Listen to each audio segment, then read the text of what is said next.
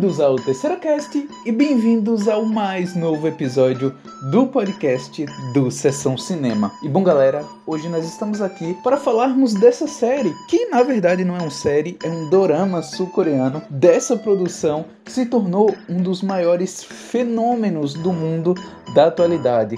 Dessa produção que conquistou o coração de todo mundo e tem potencial para ser a maior série da história da Netflix. Isso mesmo, galera. Fechem as abas do Serasa nos seus computadores e venham comigo que hoje nós estamos aqui para falarmos sobre Round 6 ou Round 6 também.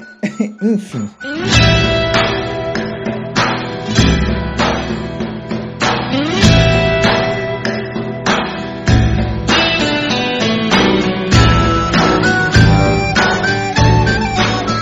E bom, galera, antes de começarmos, eu queria pedir para que vocês nos sigam em todas as redes sociais do Sessão Cinema. Vai estar tudo aqui na descrição, mas nos sigam principalmente lá no Instagram. Quer dizer, agora que eu tô gravando o podcast, o Instagram, o Facebook, o WhatsApp, tá tudo fora do ar. Mas se tiver voltado quando esse episódio foi ao ar, nos sigam lá no Instagram. A gente posta muita coisa lá. Também nos sigam lá no Hotmart Sparkle. Quase todo dia a gente posta vários conteúdos, várias cenas lá no Hotmart Sparkle. É bem interessante. A gente também posta bastante coisa lá no Pinterest. Aí é mais consistente, a gente publica três vezes ao dia. Então vai lá no Pinterest, tem muita coisa.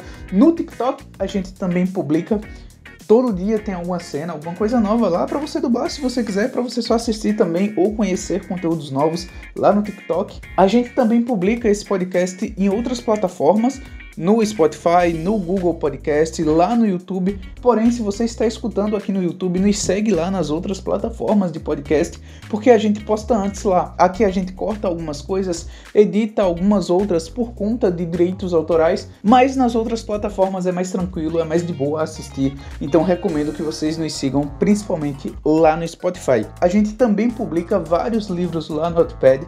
Na verdade, a gente está fazendo um universo compartilhado lá. Então a gente está no meio da publicação de Ciara, que é o segundo livro desse universo compartilhado, mas também tem Elementos de Omni, que é um livro que a gente terminou recentemente e é o primeiro livro desse universo compartilhado. Então nos segue lá no Notepad que tem muita coisa boa para você ler.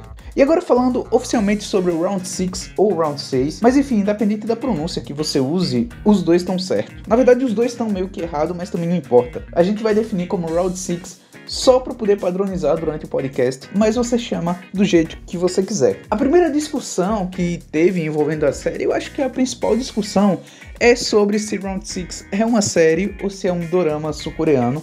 Para quem não sabe, para ambientar a galera sobre isso, Round 6 é um dorama sul-coreano e doramas são novelas. São espécies de novelas, porém bem produzidas, cara. Existem centenas, milhares, bilhares de doramas por aí, várias produções sul-coreanas e que são muito bem feitas. A galera do K-pop é a principal referência aqui no Brasil para esse tipo de conteúdo e eles já falam disso há muito tempo. Então, assim, não é de hoje que o cinema, que a TV sul-coreana vem produzindo muita coisa boa, vem produzindo muita coisa que está enchendo os olhos do mercado. E Round 6 eu acho que foi o exemplo do potencial que a gente tem dessa galera aí, do conteúdo que a galera produz do que o continente asiático propõe pra gente. Então, sendo série ou dorama, não importa, sabe? Eu acho que o conteúdo que Round 6 apresentou pra gente, o potencial que a Coreia tem, que a indústria asiática tem, que já vem lá dos animes, é muito forte. E eu acho que isso é só um começo, sabe? Mas pro final do podcast eu vou comentar um pouco sobre o investimento da Netflix nessas produções de outros países, de outros continentes, a não ser aquele ciclo ali Estados Unidos e Inglaterra. Mas já adianto que esse potencial da Coreia é antigo, sabe? Não é de hoje. Mas eu fico muito feliz que Round 6 tenha vindo, tenha chegado até nós e apresentado um trabalho que para muita gente talvez passasse desconhecido. E Round 6 traz uma coisa muito interessante que é você adentrar mais ainda na cultura asiática. Então, além da gente saber que tem potencial, que são produções muito boas, que você consegue desenvolver bem uma série, um filme, um drama, enfim, qualquer coisa que seja ali que vai sair conteúdo bom, você consegue se aprofundar muito, sabe? Nesse povo, na cultura da galera Aqui mesmo no Terceira Cast eu fiz um podcast sobre Shang-Chi, onde a gente falou muito da cultura chinesa, cara. Onde o filme já entregava muita coisa raiz do continente asiático, mas principalmente da China. Aqui é muito legal porque a gente vê muita coisa do continente asiático, mas principalmente da Coreia, mais especificamente das brincadeiras de infância da Coreia, sabe? Qual é a visão dessa galera sobre algumas coisas que aqui no Brasil a gente faz um pouco diferente. Sem querer dar spoiler aqui, e eu acho que isso não é um spoiler, mas tem uma questão ali envolvendo bolinha de goodies, que aqui no Brasil eu creio que muita gente quando assistiu esperou que fosse acontecer algo diferente, sabe? Mas a visão de como eles jogam bolinha de goodie lá fora talvez seja um pouco diferente de como é aqui no Brasil. Mas esse lance de você entender mais um pouco como é o lance da galera lá da Coreia, como é o lance da galera lá da China, no caso de Chang-Chi, da galera do Japão, em adaptações de animes, enfim.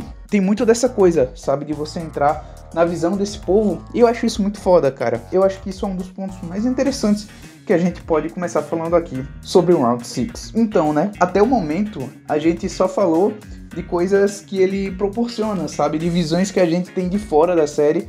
A gente nem começou a falar de questões técnicas ainda, de roteiro, de direção, enfim. Mas eu acho que a gente pode começar agora a tocar nesses pontos que eu acho que é unânime, sabe? Eu acho que todo mundo que vai falar sobre o Round 6, eu acho que vai ser uma opinião bem parecida tanto com relação ao roteiro quanto com relação à direção. Para mim, no geral, a série é bem produzida pra caramba, sabe? Eu acho que em questão de direção, de produção, de montagem, de construção, de qualidade, eu acho que é praticamente inquestionável sabe? Acho que tudo funciona muito bem, tudo é bem feito, você vê que tem um cuidado, você vê que tem uma preparação, tem uma boa produção. Então eu acho que em questão de direção e produção e essa questão mais técnica, a gente não vai entrar muito, sabe? É boa. E aí a gente tem a questão do roteiro que eu acho que é um ponto talvez delicado a se falar da série, porque você vê que claramente tem um trabalho muito foda por trás, sabe? O roteiro é bom, a história é ótima, os diálogos funcionam, são bem escritos e o roteiro é bem detalhado. Eu acho que isso é muito importante, sabe? Ele é didático, você consegue entender, mas é um didático que não fica chato, sabe? Não é um didático muito simplista. É um didático que te dá dicas. Então eu acho que é um roteiro foda, sabe? Eu acho que é um roteiro bem montado e dá certo, cara. Entrega muito. Mas tem umas coisinhas que me incomodam, sabe? E eu acho que essa começa a ser a parte chata, que é quando eu abro o olho da galera que não notou umas coisinhas que são importantes.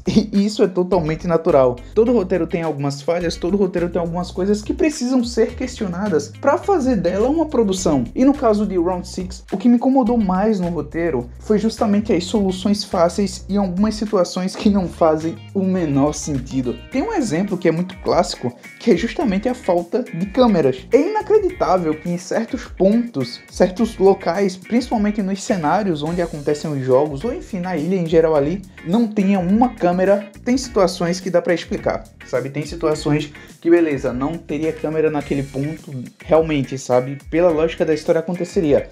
Mas tem outras situações que são inacreditáveis, sabe? A falta de câmeras, a bateria do celular de um dos personagens, que eu também não vou citar para não dar spoiler, a bateria não acaba foi um ponto bem recorrente na internet. Acho que a gente pode usar até como exemplo disso. A galera fez meme, mas porra, tipo, sabe? É uma coisa questionável. Tem a questão também do sonífero que a galera usa para apagar os personagens, não é?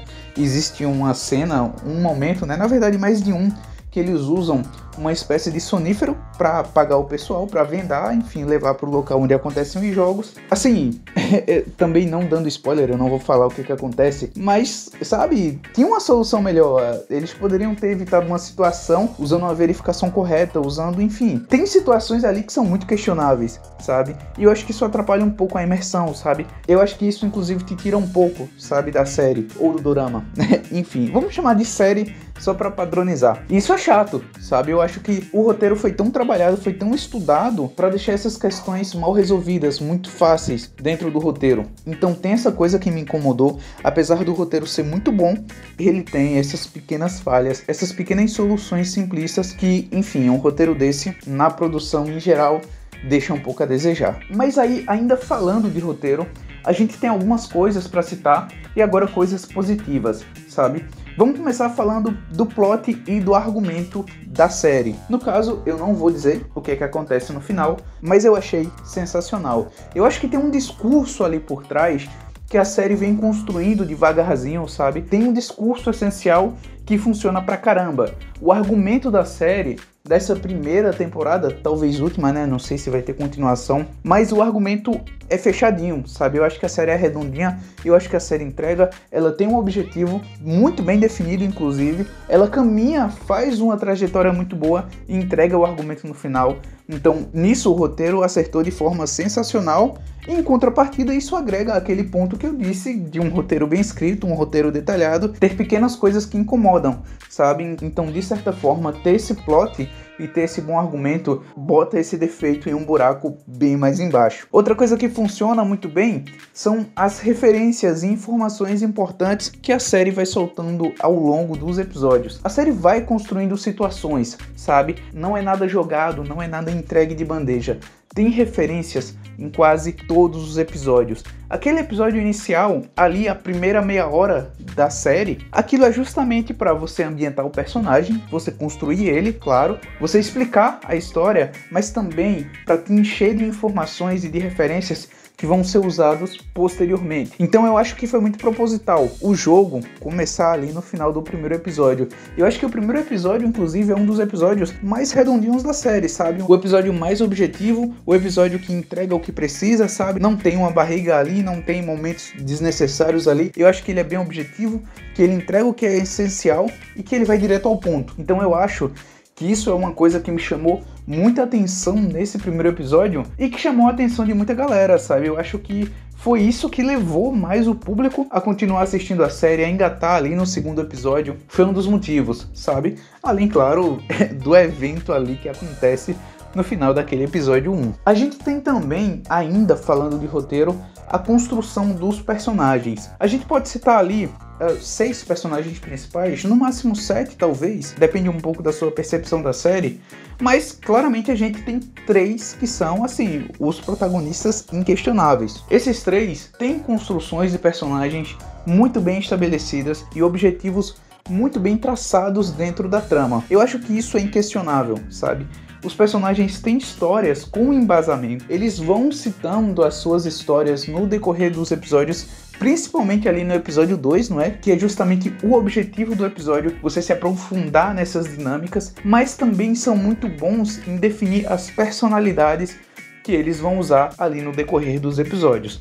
Eu disse que tem três personagens que são, enfim, os protagonistas inquestionáveis. Talvez a gente possa ter sete ali que são protagonistas recorrentes e mais alguns se você, enfim, quiser incluir personagens de recursos narrativos ali, que aparecem bastante também. Esse é um recurso muito bem utilizado no decorrer da série, mas o fato é que todos, desde o primeiro episódio, desde o primeiro diálogo que envolve eles, são muito bem montados, são muito bem construídos e isso é surreal, sabe? Você tem uma proposta muito bem definida para cada personagem, literalmente para cada um. Você tem até uma personagem ali no primeiro episódio que tem a pose e se apresenta como aquela personagem da mãe de família, não é aquela personagem importante que recorrentemente tem em séries e no final ela não é isso, sabe? Ela meio que se revela como outro tipo de personagem, mas você entende porque ela se portou daquela maneira, sabe? O recurso e a artimanha que ela tinha naquele momento para usar era aquele, e depois que você entende a verdadeira personalidade dela, funciona melhor ainda. Então tem essas coisinhas, sabe, de construção de personagens que funcionam pra caramba, sabe? E a série é incrível em fazer isso, sabe? O roteiro da série entrega esses elementos de maneira inacreditável e funcionais, que eu acho que é o mais importante. Mas isso não seria tão interessante se o elenco não entregasse um bom trabalho. E nesse caso, assim, o elenco da série é algo fenomenal. Assim, eu não vou aqui arriscar o nome dos personagens, muito menos o nome dos atores. eu tentei assim para gravar algumas vezes e no dia a dia também, mas enfim, minha pronúncia não dá certo. Minha pronúncia no inglês já é um pouco confusa, no coreano, enfim, eu vou me perder facilmente. Mas para facilitar, coincidentemente, Round 6 identifica alguns dos personagens por números. Então isso ajuda muito a gente a citar aqui personagens. Então, utilizando números para fazer referências a atores e os seus personagens, o jogador 456, ele entrega uma atuação assim muito natural, sabe? Muito bem feita, entende bem o personagem. O ator, assim, consegue definir umas camadas pro personagem que eu acho foda, sabe? Você vendo ele em uma entrevista naturalmente, eu vi algumas entrevistas dele, algumas situações que envolveram um ator, né, por fora da produção, e ele consegue entregar um personagem foda, sabe? Ele é um ator incrível. Eu acho que ele entendeu bem o personagem, mas assim, para mim, a principal atriz do elenco é a jogadora número 67, porque assim, o que essa menina entrega é algo surreal, sabe? É algo inacreditável. Para quem não sabe, o elenco de Round 6 é composto por vários modelos sul-coreanos, né? E que são atores, obviamente, por isso foram chamados para séries. E o que essa menina entrega, além dela ser maravilhosa, sabe? É uma atriz lindíssima. O que essa menina entrega é algo inacreditável, sabe? Para mim, de longe, a melhor do elenco, faz um puta trabalho excepcional e com certeza chamou a atenção de muita gente o ator do jogador 218 também dá muito certo, entrega um trabalho maravilhoso, é outro puta ator, mas enfim, todo mundo ali do elenco regular trabalha muito bem. Eu acho que o elenco foi muito bem definido, foi muito bem escolhido e faz jus ao potencial da série. E justamente por conta dos personagens serem bem construídos, por conta dos atores entregarem bem os seus personagens e por conta de um roteiro muito bem escrito, a dinâmica entre esses personagens funciona pra caramba. Eu acho que todas as interações sejam dos personagens ali mais animados até a personagem mais fechadinha, né, que é ali a 67, ou a 240, não é, que é também outra personagem ali bem fechadinha. Todos esses personagens, eles conseguem ter interações muito boas, sabe? Não tem nenhuma interação que é meio galhofa assim, que não funciona, sabe, que não dá certo em tela. Eu acho que a dinâmica que são construído para eles é muito boa e dá certo, sabe? São trocas bem interessantes, são diálogos muito bem feitos. E aí, para fechar a análise, tem três coisinhas interessantes que eu queria citar, que eu acho que de certa forma conversam entre si. O primeiro é justamente a segurança em ser ousado. Round 6, em alguns momentos, ele consegue atingir um nível de ousadia, um nível de risco, um nível de atitude, de personalidade que é muito forte. Eu acho que essas séries que ousam, essas séries que entregam, que procuram ir fundo, que procuram atingir novos tipos de sentimentos, de tocar em certos pontos de pessoas, de tocar em feridas, de passar discursos, de ter propostas de discursos interessantes, fortes, sabe? Eu gosto muito desse tipo de trabalho e Round 6 é justamente isso, sabe? Ele ousa pra caramba. E aí entra em um ponto que eu acho muito interessante, que são as notícias que saíram sobre a série. Eu lembro que durante essa semana saiu várias notícias citando que Round 6 estavam causando perturbações em algumas pessoas. Enfim, estavam despertando alguns sentimentos meio obscuros, assim, da galera. Isso me lembrou muito as notícias que saíram quando o filme do Poço saiu ano passado, se eu não me engano, abril do ano passado. E o filme do Poço causava mais ou menos isso, sabe? Essa estranheza essa deixavam as pessoas passando mal, uma vontade de vomitar, uma ânsia, enfim, sabe? Para mim pareceram notícias muito semelhantes, sabe? E parece para mim uma comparação justa, uma comparação válida, justamente porque são questões em que pessoas são postas em um tipo de tortura psicológica, em um tipo de situação meio desumana que acaba incomodando outras pessoas, sabe? Então eu acho que vai muito por esse caminho. Um incômodo que dá em ver pessoas morrendo ou passando mal em situações banais, sabe? Eu acho que vai um pouco por esse caminho. O sentimento que a galera sentiu assistindo Round 6 e com Poço, eu acho que tem um pouco desse discurso. E de certa forma isso é bom, sabe? Como eu disse, é uma coisa usada, de certa forma desperta alguns sentimentos, algumas questões novas, algumas sensações novas nas pessoas, e eu acho que isso funciona, sabe? Funcionou com Poço quando foi lançado e aqui com Round 6 claro, em suas devidas proporções, mas também atingiu esse sentimento, atingiu esse tipo de gosto do público. E para fechar a análise, o último ponto que eu queria falar é justamente da Netflix, que, como eu falei no início do podcast, está começando a investir em produções de outros países, saindo ali daquele eixo Estados Unidos Inglaterra, e no caso está acertando em quase todos os lugares, sabe? Aqui no Brasil tá produzindo bastante coisa, Sintonia tá chegando aí para sua segunda temporada, fez um mecanismo e 3% lá atrás, que são duas séries, enfim, praticamente pioneiras assim nesse sentido aqui no Brasil. Hoje em dia tem Cidade Invisível, que é um fenômeno também. Enfim, vem série da Maísa por aí, não sei se é série, se é filme, enfim, alguma coisa da Maísa tá vindo. Tem algumas coisas interessantes. Lá na Espanha tem La Casa de Papel, tem Vis-a-Vis, tem Elite, sabe? Tá vindo muita coisa da Espanha. E na Coreia a gente tem aí Round 6, que veio para, além de mostrar outros mercados, ver que a Netflix está acertando cada vez mais. sabe? Cada sucesso novo na Netflix, você vê que o nível vai aumentando, sabe? Você vê que hoje em dia aquele discurso que a Netflix erra mais do que acerta tá ficando ultrapassado, sabe? Eu acho que a Netflix hoje em dia erra bastante ainda, mas acerta muito, sabe? Eu acho que tem uma proporção boa ali.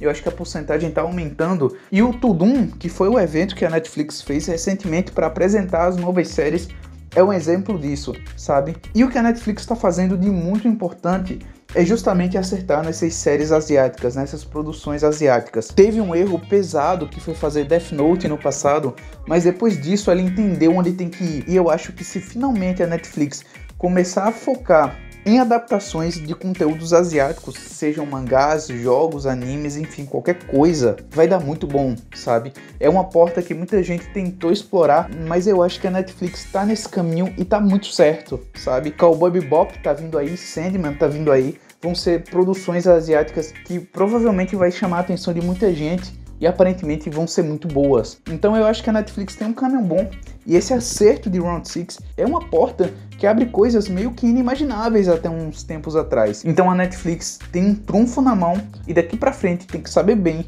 como usar todo esse sucesso de Round 6. E bom, galera, nós vamos ficando por aqui. Muito obrigado se você escutou esse podcast até aqui.